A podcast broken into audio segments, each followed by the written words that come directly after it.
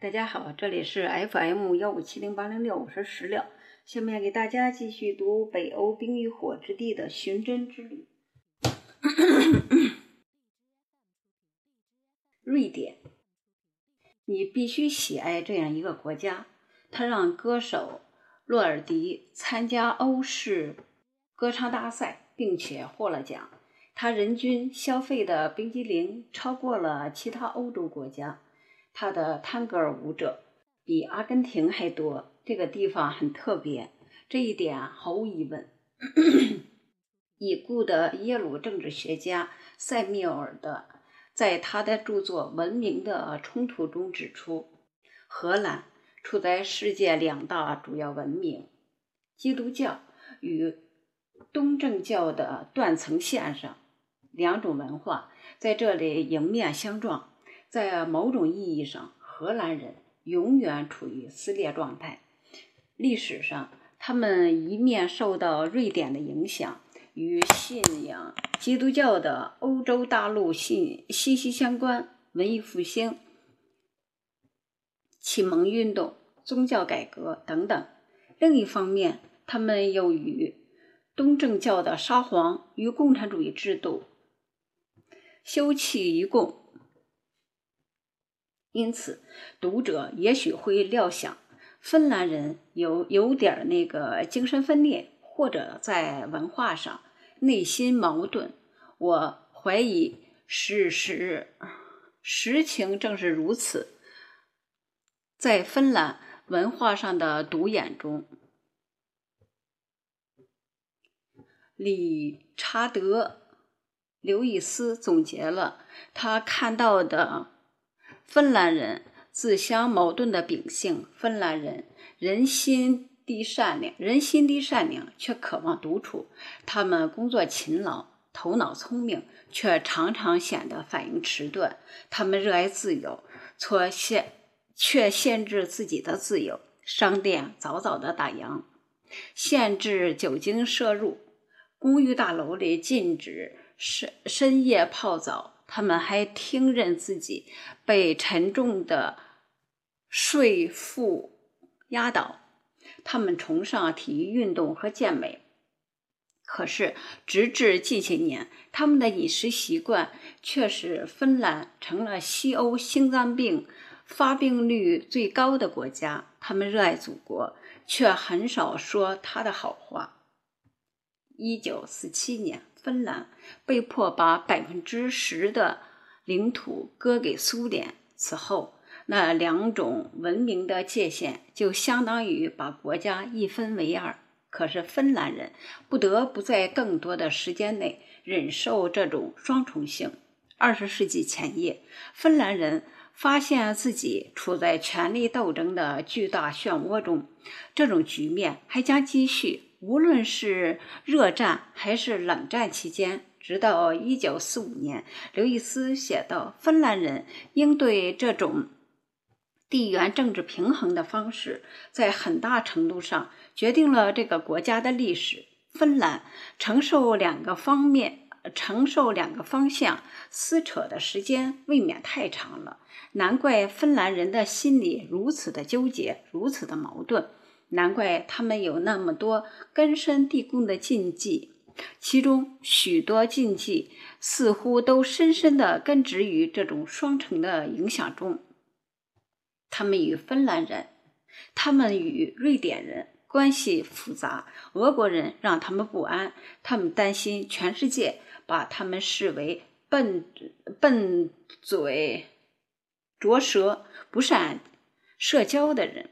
他们。有喝酒和暴力的问题，他们发生过可怕的内战，他们与粉碎发生，他们与纳粹发生过倒霉的纠葛。一九四七年的领土割让，无疑像瓜分次大陆一样，使国家分裂。他们越来越担心，诺基亚的破产倒闭将再次导致国家几近破产。就像二十世纪九十年代初的那次等等，可以说一切关于芬兰特性的老生常谈，喝酒、暴力、寡言乃至桑拿，其实都只是他们的禁忌的状况或者是副作用。本质上，芬兰人是由他们没有说出口的话定义的。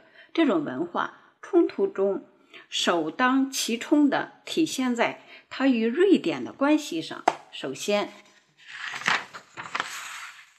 我在孩子就读的学校结识了一名芬兰父亲，他们经常在学校的活动中见面，聊一聊各自的近况。到了傍晚，到了傍晚，几杯葡萄酒下肚，我们还会对世相百态发发感慨。但是，关于这位朋友，有一件事我始终不能理解。他经常在谈话中插入一个事实：他是个瑞典。瑞典裔芬兰人，在他第二次提到这一点之后，我好像说了一句：“是的，好吧，你已经说过了。”然后呢？可是他一定要让知道他的确切身份，也是讲瑞典语的城里人，来自南部沿海，见多识广。他以此把自己与其他芬兰人区别开来，与住在寒冷的北方。腹地的芬兰人区别开，他来自西贝柳斯和阿尔瓦的芬兰，而不是来自深山老林、盛产不会说话的酒鬼的芬兰。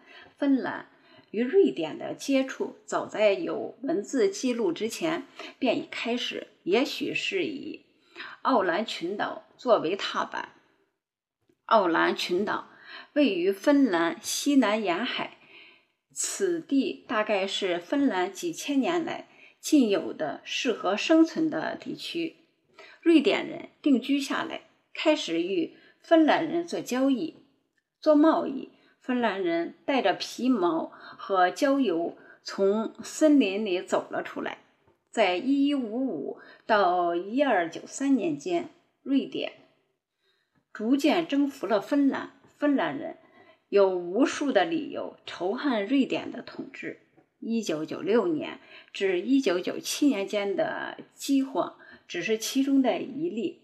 此次饥荒由接连两个严酷的冬天造成。由于斯斯德哥尔摩政府的无能，芬兰近三分之一的人口被迫忍饥挨饿。这段历史没有被忘记。至于芬兰，至于瑞典对芬兰社会上层的影响达到了何种的程度？最鲜明的例证莫过于瑞典于19世纪初放弃对芬兰的统治之后，它的影响继续绵延不断。1809年召开了呃博尔沃首届议会。会议尚未对各项协议达成一致意见。芬兰新的统治新的统治阶级必须说明一点：它基本上仍由瑞典裔芬兰人组成，就急着在宪法中保障讲瑞典语的同胞享有同等权利了。在芬兰摆脱瑞典的统治后近半个多世纪。瑞典语始终是芬兰唯一的官方语言，致力于吹捧瑞典文化的流呃潮流更是历史更是历史持久。具有社会抱负的家族使用瑞典姓氏掩盖自己的芬兰出身，这种情况司空见惯。T. K. 德里写道。今天，嗯，个十百千万十万三十万左右瑞典裔芬兰人的显赫地位显然有所下降。他们在当权的社会上层及工作界呃及工业界却仍然拥有惊人的影响力。瑞典裔少数派的影响力很难估量。海基。对我说：“也许他们只是百分之十，是世家贵位。那些家族当然势力很大，那是世世代代积累起来的财富。他们，他们有公司雇佣了成千上万人，但是多数瑞典裔芬兰人是普通人。众人瞩目的坏小子肯定是瓦尔罗斯，他是芬兰最有名的资本家。每次他说什么话都会登上头版头条。芬兰裔、瑞典裔芬兰人有自己的国民大会，有自己的政党——瑞典人民党。该党通常在政府中有一位部长，有自己的国家剧院，它几乎与芬兰国家剧院一样高大宏伟，甚至可能更雅致。他们甚至还有自己的国旗，图案是红底儿黄十字。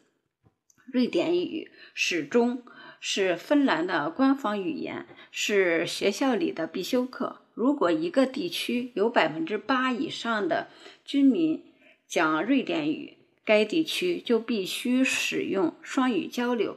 虽然芬兰只有百分之六的人口是瑞典裔芬兰人，但是在芬兰南部和西部沿海的某些地方，最著名的是讲瑞典语。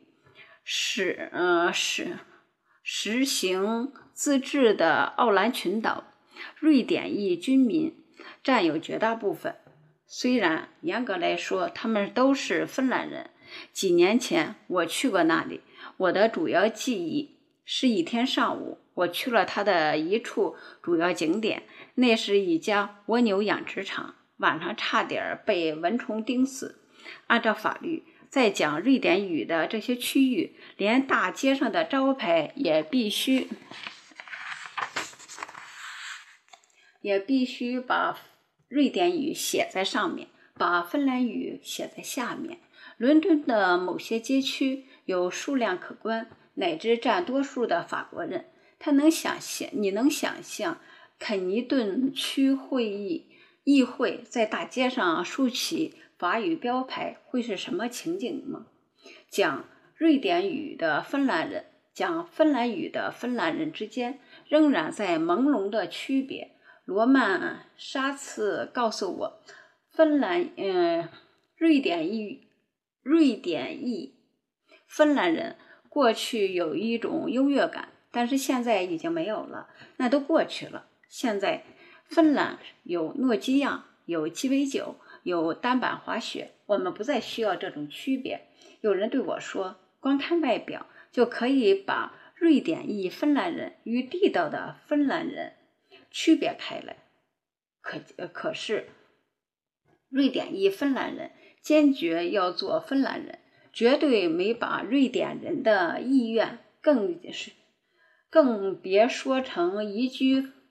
瑞典了，芬兰是他们的家园，所以芬兰的双语状况被刻意保持。据沙茨说，从新生儿就开始严格推行。我给儿子报名参加了一个游泳班，可是他们说只是讲瑞典语的名额还有空余，讲芬兰讲芬兰语的班已经满了。我说，可他们只是些婴儿，他们还不会说话。最后，我不得不说，呃，不声明，我儿子是德国裔芬兰人，德语是瑞典语的姊妹语言，他们才把他收下。瑞典是你又爱又恨、爱恨交加的敌人。尼尔对我说：“我不认为现在是瑞典裔芬兰人在统治芬兰，但他们确实在以小圈子的方式自行其事。他们垄断了文化。”和教育预算中相当大的一部分用来发展瑞典语，针对瑞典裔的项目可以得到大量的幕后支持。有些像老朋友成了关系网。芬兰人以前在一定程度上，现在也一样。瑞典人面前有强烈的自卑情节。托克斯基表示赞同。我再一次觉得。这种心理可以理解，自卑情节我们都有。芬兰的右翼政党正统芬兰入党的迅速郭起，在近年来的民意调查中，他的支持率从百分之四火箭般窜到了百分之十九。我写这本书的时候，他已经成为芬兰第三大政党。该党对芬兰裔、那对瑞典裔芬兰人的特殊忧郁、忧郁忧其恼恨不已。除了贯彻呃惯常的反对移民的主张，该党还想彻底消除芬兰呃消除瑞典在芬兰的影响。但是艾科斯基他不是瑞典。裔芬兰人对这个问题有不同的看法。他认为，瑞典裔芬兰人的待遇是芬兰照顾少数派的绝佳范例。在他看来，虽然芬兰人完全有理由仇恨瑞典，但是在冷战期间，芬兰与瑞典的渊源却成了芬兰与西方社会相通的一座难得的桥梁。此外，把芬兰裔，呃，把瑞典裔芬兰人从历史课本上浮掉抹掉，可能会很难看。因为芬兰许多伟人的历史人物，尤其是为芬兰的国家地位而战斗、而奋斗的伟人，都是瑞典裔芬兰人。比如，芬兰的民族诗人约翰，伟大的作曲家。杰出的建筑师阿尔瓦，就连传奇的军事人物卡尔元帅也不例外。今天，几乎所有芬兰城镇的主干道都以曼纳海姆的名字命名。托夫，他也是瑞典裔芬兰人。我获悉有个对芬兰与邻国复杂的历史关系别有见地。他就是历史学家劳拉。一天，我去科尔布科尔布位于和希尔金奇新奇大学的办公室拜访了他。他身材矮小，态度热情，年龄在四十五六岁。我问他，芬兰人的过去的主人面前存在自卑的情节，他是否同意这个观点？我想。与其说自卑，不如说我们嫉妒他们的成功。他说：“芬兰，呃，他说瑞典就像太阳，吸引所有的人，就像成功的磁石。”我认为许多芬兰人对瑞典心存感激。我请科尔布细说究竟，他听上去有点太宽宏大量了。芬兰人对瑞典人真的没有不满。用不着我太多追问，他就滔滔不绝地讲了起来。我前段时间在瑞典的乌普萨拉住了几天，在那里我又开始思考我与瑞典的关系。我是爱这个国家呢，还是恨这个国家？我发现两种感情都有。看到今天两国的成呃情况，我觉得两国在一八零九年分裂是一件不幸。是一件不幸的事儿，因为这两个国家只有相互拥有，才能彼此的圆满。瑞典人可以吸取芬兰人身上的严肃性、戏剧性以及一种真实的活着的感觉。瑞典人没有遇到过足够严峻的讨厌，他们志得意满。在郊区的房子里过着惬意的生活。你知道，现在瑞典所有的艺术家和作家都是外来人口，最优秀的图书和戏剧作家都不是土生土长的瑞典人。瑞典是个缺乏活力的社会。这时候，当然看着瑞典，我就想，他们之所以能够积累财富，其实是因为芬兰人保护了他们。所以，我有一种，我认为不是怨恨，而是一种意识。我有一种感觉，那就是我们在奋勇抵抗，苦苦支撑，苦苦的支撑。瑞典人却在院子里摆弄花花草草。我从几个芬兰人那里听到过类似的说法，即瑞典人有点像支。支垮子弟，扭捏的不肯把自己的手弄脏。他纵容芬兰人去暴揍俄罗斯人，自己却在波德尼亚湾的另一侧扇着花边手帕。几位芬兰男士用“同性恋”这个词向我描述他们的瑞典同事。他们会看到，在二战期间以及二战以后，瑞典严守中立，并凭借这一场获益甚多。在芬兰，瑞典人至少，瑞典男人通常被认为是同性恋。罗曼·沙茨说：“瑞典人性情。”温柔，脸色苍白，他们的鸟上不长毛。瑞典人当兵不用剃掉头发，他们可以领到发套，把头发罩起来。我查了一下这样的信息的真伪，惊讶的发现，居然确有其事。一九七一年，瑞典军队订购了。五万只发套，以便让士兵们把当时流行的长刘海罩起来。荷兰人类学家古尔特一九八零年开展的文化特质研究影响甚远，他对全球这种文化的价值做了研究。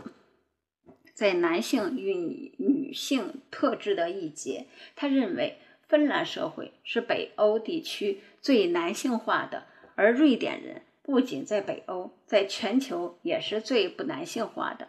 瑞典人的国际形象也由此可见一斑。芬兰使用欧元，这与瑞典的做法大相径庭。瑞典保留了克朗，芬兰人认为自己是最早使用单一货币欧元的国家而自豪。而在一年一度的田径比赛中，叫做芬兰瑞典国际赛，两国间的明争暗斗，每每非常的那个激烈。那场那是一场民族主义大爆发的赛事。沙茨告诉我，他搓着手，对明年的赛事满心期待。今年芬兰的电视广告语，重要的不是让芬兰赢，而是让。瑞典输第五章俄罗斯。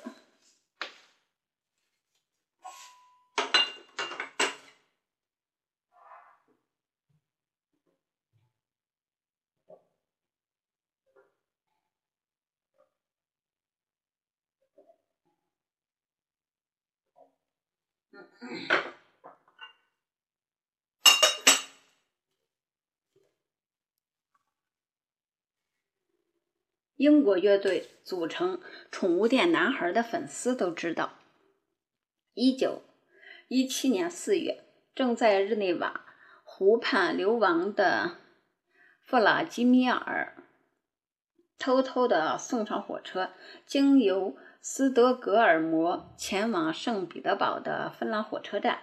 列宁多年前也承诺过，要让芬兰脱离俄罗斯的控制，这只是个时间问题。芬兰人自一八一八零九年以来一直梦想自治。民族主义的芬兰人运动为自治做了铺垫。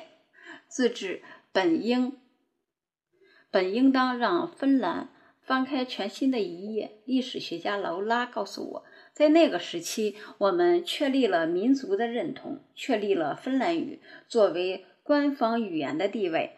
还出着，还出版了神话故事集。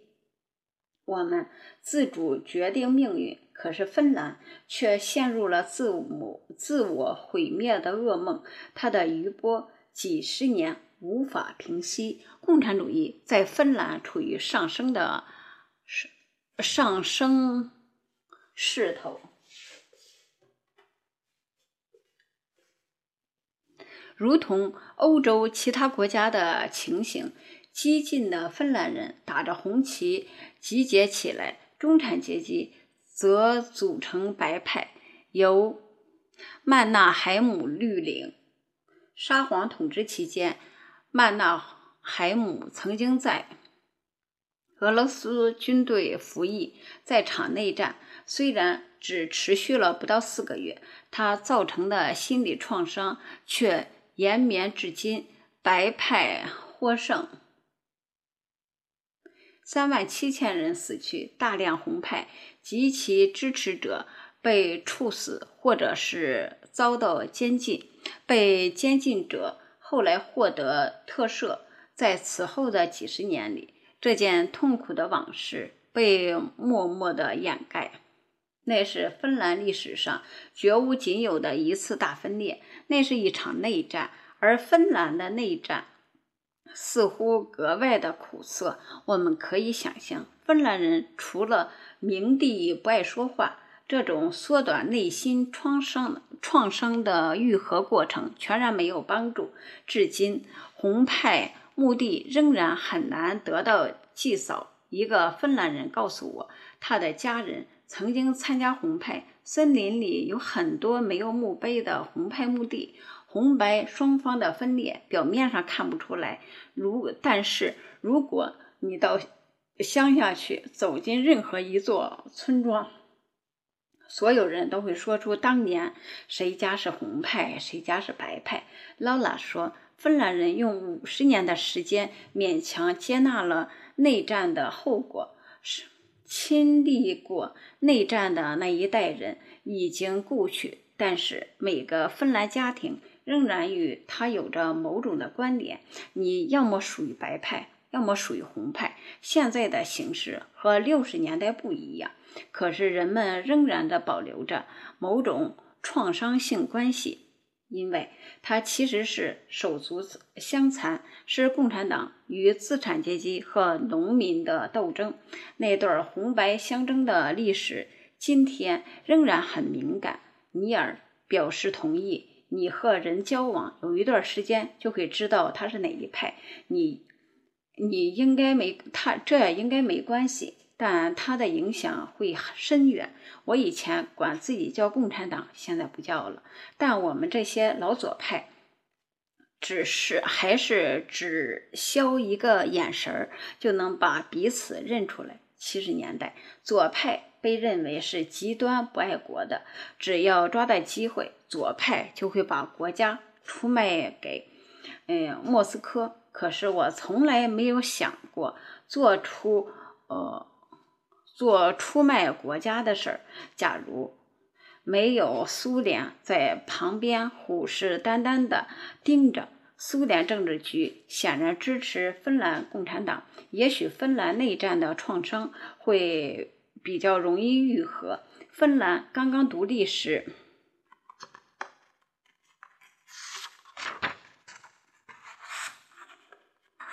芬兰俄罗斯的关系发展良好。但是，随着二战的阴云逼近，俄罗斯熊再一次把目光转向了它西边这个小小的邻国。与俄罗斯，嗯，此前对芬兰的兴趣一样，斯大林也许从未认真地思虑过征服芬兰。他只想要一块较大的缓冲地带，以保护圣德堡、圣彼得堡。他要求。控制圣彼得堡外的几座芬兰岛屿与以及芬兰港口汉科，芬兰人拒绝了。两两国于一九三八年十一月开战。事后证明，这种冲突成了对芬兰人精神的终极考验。芬兰人面临着必败无疑的局面，他们只有两万人，几乎没有飞机和坦克。可以用来保卫祖国，抵抗二百多万苏联红军。双方在永久冻土带难带难分难界的什么战了三个月，零下四十摄氏度的气温，旷日持久，迟迟不见回暖。战斗结束时，超过超过两万六千名。芬兰人丧生，苏联方面死亡十二万七千人。读者要想了解这场战争是多么艰苦卓越，不妨看看芬兰导演帕克一九八九年拍摄的《冬季战争》。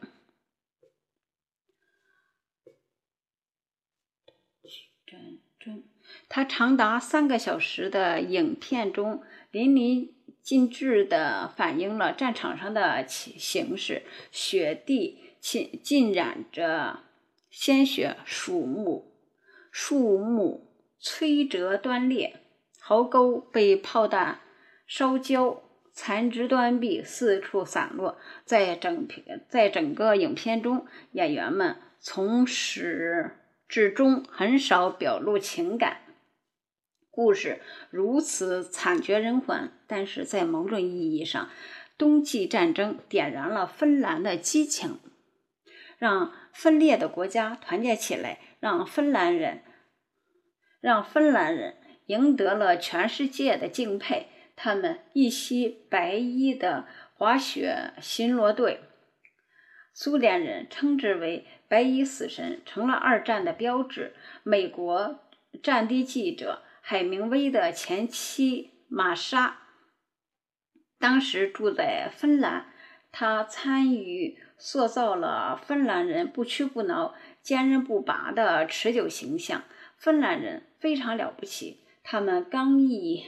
一如白色的坚冰，他从战地发回的一篇报告中写道：“在芬兰与苏联冲突期间，呃，瑞典保持中立，几乎没有采取任何举动支持自己曾经的属地。冲突之初，瑞典甚至不允许国际联盟和盟国军队过境前去支援芬兰。”可以理解，有些芬兰人对此至今耿耿于怀。让芬兰人难以释怀的，不仅仅是瑞典在战争期间的封锁，或者是瑞典做事芬兰苦苦的挣扎，不肯出手相救。他们记恨的还有瑞典经济繁荣发展的无耻手段。瑞典既为德国人。也为英国人供应原材料。从国家安全的角度，在此后的几十年里，瑞典人让刚强的芬兰人充当对付苏联的缓冲带，自己则坐收渔翁之利。一个芬兰人这样对我说：“芬兰人抵抗苏联的时候，瑞典在趁机晾晒干草。”我对他。我问他对瑞典是否还残留着恨意，他沉默半晌，然后以芬兰人特有的简言简意赅意赅回答说：“这个问题问得好。芬兰抵抗苏联所获得的成功十分有限。前面提到过，那啊。”曼纳海姆防线在一九四零年初还是被突破了。这有限的成功鼓励了希特勒，他认为他能打败斯大林。短暂的冬季战争，即历时三年的。继续战争，在此期间，芬兰最初宣布中立，但是后来他还是认为加伊纳粹的巴巴罗萨行动，共同反抗苏联，才最符合自己的利益。芬兰人允许二百多万德国士兵在芬兰北部战斗，允许纳粹使用各种原材料。事过境迁，如今对芬兰与纳粹合作表示谴责，实在很容易。但我们仍不免对芬兰人与希特勒联盟感到一丝不屑。苏联到底会不会侵略芬兰？根据当年的苏联高层指挥部门文件文件，苏联从未有过这样的意图。这使苏联，这使芬兰与德国联盟失去了依据。对此，芬兰人当然表示疑义。我们与德国并肩作战，反抗苏联，但我们不是与德国联盟，那是截然不同的两码事儿。科尔布辩解说：“我们没有像芬兰、挪威和丹麦那样同流合污，我们只是军事上的手足。我们其实是在德国的帮助下阻止苏联占领占领芬兰。”一向务实的芬兰人在这里画上了一个极其呃微妙的界限，他们是在严格的恪守反攻立场。维护民族利益，努力收复，努力收复失地，阻止苏联入侵。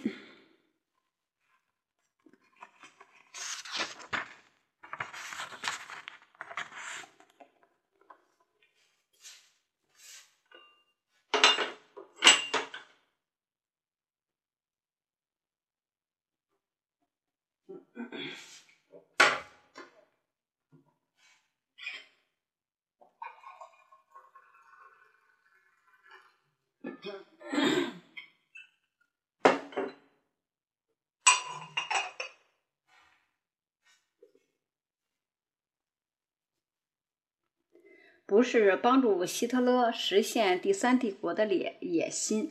我们如今了解到，苏联在征服了芬兰的几个波罗的海邻国后，犯下了令人发指的暴行。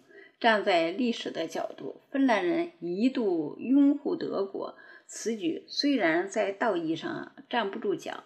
但苏联的暴行意味着芬兰想尽一切办法避免加入苏联阵营，却不失为明智之举。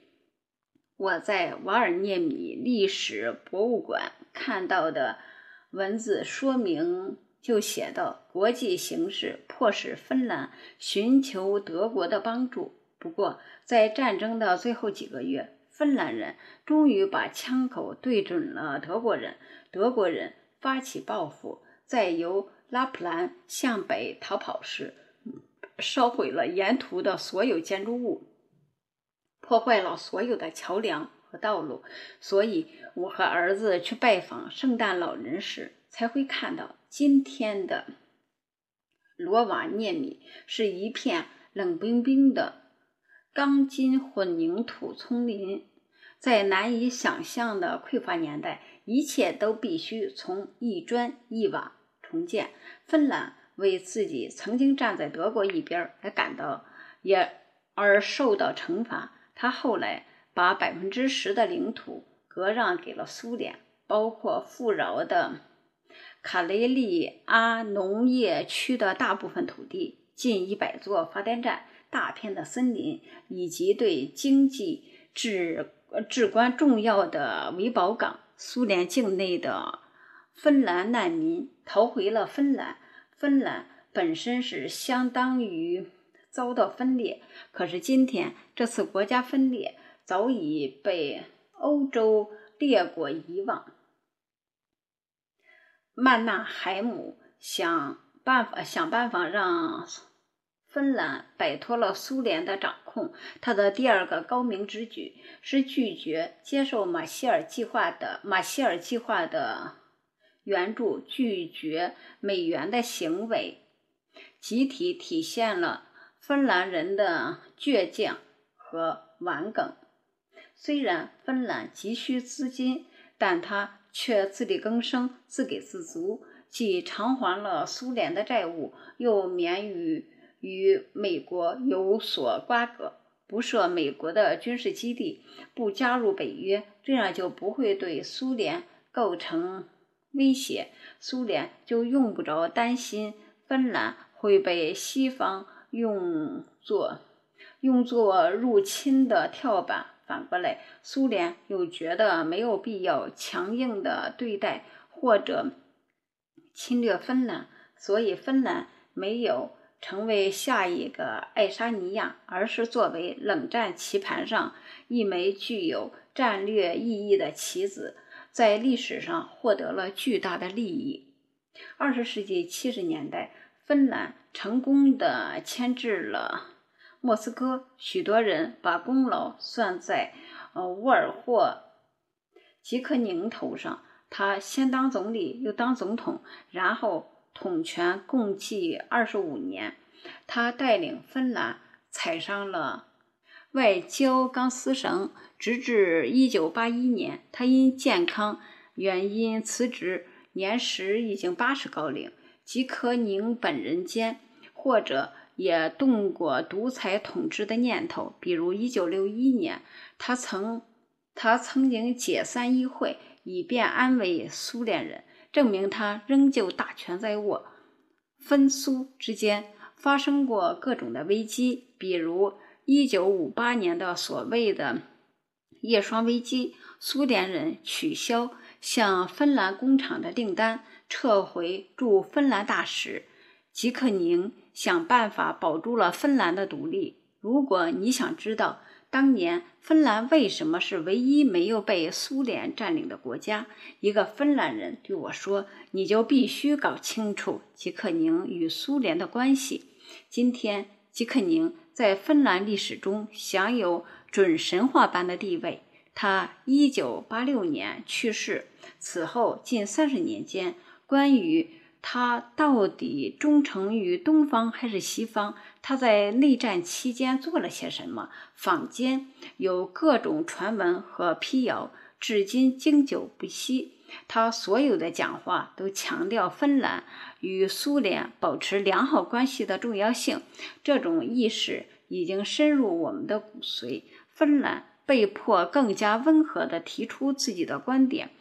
嗯，科尔布说：“我对。”呃，吉克宁的积极中立表示批评。有人认为他对莫斯科呃卑躬屈膝，呃卑躬屈膝。他与呃赫鲁晓夫过从甚密。苏联那么强大，我们承受着意识形态的压力，必须接受苏联对历史的呃产意。谈不上我们对他们言从言听计从，我把它叫做国家现实主义。你们可以轻巧地说，我们受到挤压，接受着压力。当然，我们是北约撑腰。科布尔描述吉克宁与苏联领导人关系密切，不过。还有很多人说话可没那么客气。说实在的，他是不是苏联走狗？就我的理解，事情的内幕很像英国间谍作家约翰笔下的那个世界。尼尔给我讲了六七十年代的分苏关系，他和苏联人关系很近，人们始终不知道他到底在哪。在哪一边儿？有一次，那是在好几年前，我在伦敦的一家酒吧里，表演区有个雨衣，有个穿雨衣的老头喝得烂醉。我目不转睛地看着他，心里想：喂，我认识他，他是谁？他注意到我在看他，说：“你不知道我是谁吗？我是乔治·布朗。”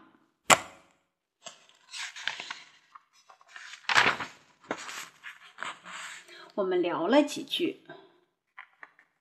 我说我生活在芬兰，他一听回答说：“哦，吉克宁的国家，他给，他给克格勃，他给克格克格勃干活你知道吧？不管这事儿是真是假，几乎没有争议的是，芬兰总统吉克宁深受苏联的信任。他还以为芬兰赢的是一个暧昧的绰号，也许。”分苏关系中绝无仅有的一次危机是七八年那次，苏联提出让苏联提出让苏联和芬兰军队开展联合军事演习。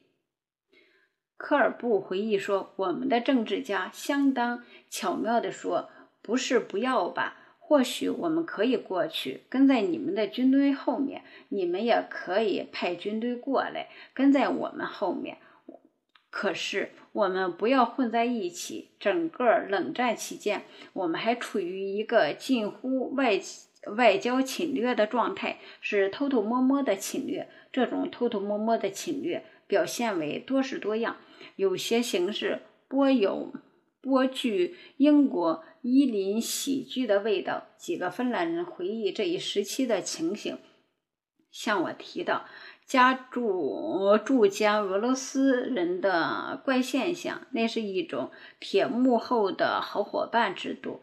芬兰的政府首脑和他和其他当权派与嗯身份相同的苏联人结成一对。当然，苏联大使馆极其强大。芬兰的每位政府首脑都有一位驻加苏联人，也就是一位苏联外交官做他的密友。芬兰人邀请对方到自己的。乡下别墅，邀请他参加家庭聚会。这种关系对双方都有好处。他们收集我们的情况，我们在干什么，知识界和政界在想什么。不过，人人都知道这种关系的目的是什么。科尔布说，苏联人尤其看重芬兰人在纽约和伦敦出差期间收集到的一切信息。尼尔。在冷战正值高峰之际，来过芬兰。我们在住在酒吧，呃，住在酒店的酒吧间见了面。我请他回想了一下赫尔辛基当时的情形。四十年前，这里非常东欧化，基本上什么都禁止，除了那些强制要求的事儿。他笑了，呃，倒像我们今天的这样一个地方来。是件让人触头的事情，你得先在外面排队，门口有门卫。你买了饮料，如果碰巧看到一个朋友，也不能随随便便的更换桌子。你不能举起饮料各处走动，只能由侍者给你端来。他们还把窗帘拉下来，不让外面的行人看到里面的人在喝酒。苏联。对普通芬兰人生活的影响非同小可。每天，全国的广播电台都会播出十分钟的公告，有点像披露邻居们在干什么。哈德威，嗯，哈德威克说，内容充斥温和的苏联宣告。宣传苏联宣传，他还说，他还说明每家每户必须保留一本所谓的家庭记事本，里面不仅要记下家里住着几口人，还要记下房客的姓名。本来本来一月，一名家庭成员必须到地方警察。警察局排队，请求警察局检查这些记录。检查完毕，加盖誓章。如果没有送到送检，就会被罚款。芬兰媒体和出版界都可能惹恼苏联的信息，非常的警觉。我从年纪大的同事那里听说，外交政策尤其是个敏感的问题。赫尔辛斯新闻报的外事编辑海基。告诉我，外交部长积极地给我们的人民施加压力。基本上，人人都知道我们的独立依赖莫斯科。比如，反苏的图书被从图书馆下架。戈尔巴乔夫乔夫来和赫赫尔辛基，他宣布芬兰是个中立国，是个重大新闻。今天你会想，那又怎样？芬兰不是已经自由了吗？可是当年这消息是个重磅炸弹。他说的不是你们是个独立的国家，他说的是中立国家，也就是说不属于苏联阵营。你们可以自行活动，给你们想象的事情。戈尔巴乔夫被绑架和罢莫出，赫尔辛基新闻报刊载了某位领导人的言论。这位领导人说。这表明形势在向好的方向发展。芬兰仍然显然仍然十分担心招致苏联政局的不悦。这种焦虑完全可以理解。在漫长的冷战时期，苏联的坦克一直部署在芬兰边境，只待一声令下就可呃隆隆驶入。如果苏联真的入侵，嗯，谁会来援助芬兰人呢？带着发套、严守中立的瑞典人，被解除武装的德国人，芬兰离美国远离万里，遥不可及。相反，芬兰人做了他们一贯擅长、一贯擅长的事情，他们调整。调整适宜的这种实力政治，把自己的骄傲吞下，俯首低头，接受现实。可以想象，各种各样的竞技必须应运而生。我们还可以想象，军事惨败、内战造成分裂，民族自治无奈的让位于务实的。应急策略，种种打击必然对芬兰人的自尊造成了严重的伤害。然后到了一九八九年，当铁幕隆轰然倒塌时，芬兰也几近破产，苏联崩崩溃离析，芬兰失去了主要的贸易伙伴，出口一落千丈。几个月内。经济缩减了百分之十三，我想九十年代想必又又是舔舐伤口、忍辱负重的十年，使他们在上世纪的为屈尾之后再受那个摧残。哦，老天，绝对不是，那是个成功的故事。我向罗曼茨蒂。沙茨提到这个话题，他这样说：历史上芬兰人口从来不曾到达现在这么多。我不认为芬兰人历史上苦难深重或者受尽侵占奴役。芬兰自1917年独立以来，他们吸引到了建立国家、发展文化所需要的一切。芬兰人是务实的代名词。可是，过去几百年的历史对他们的精神造成了什么影响呢？他们必须务实。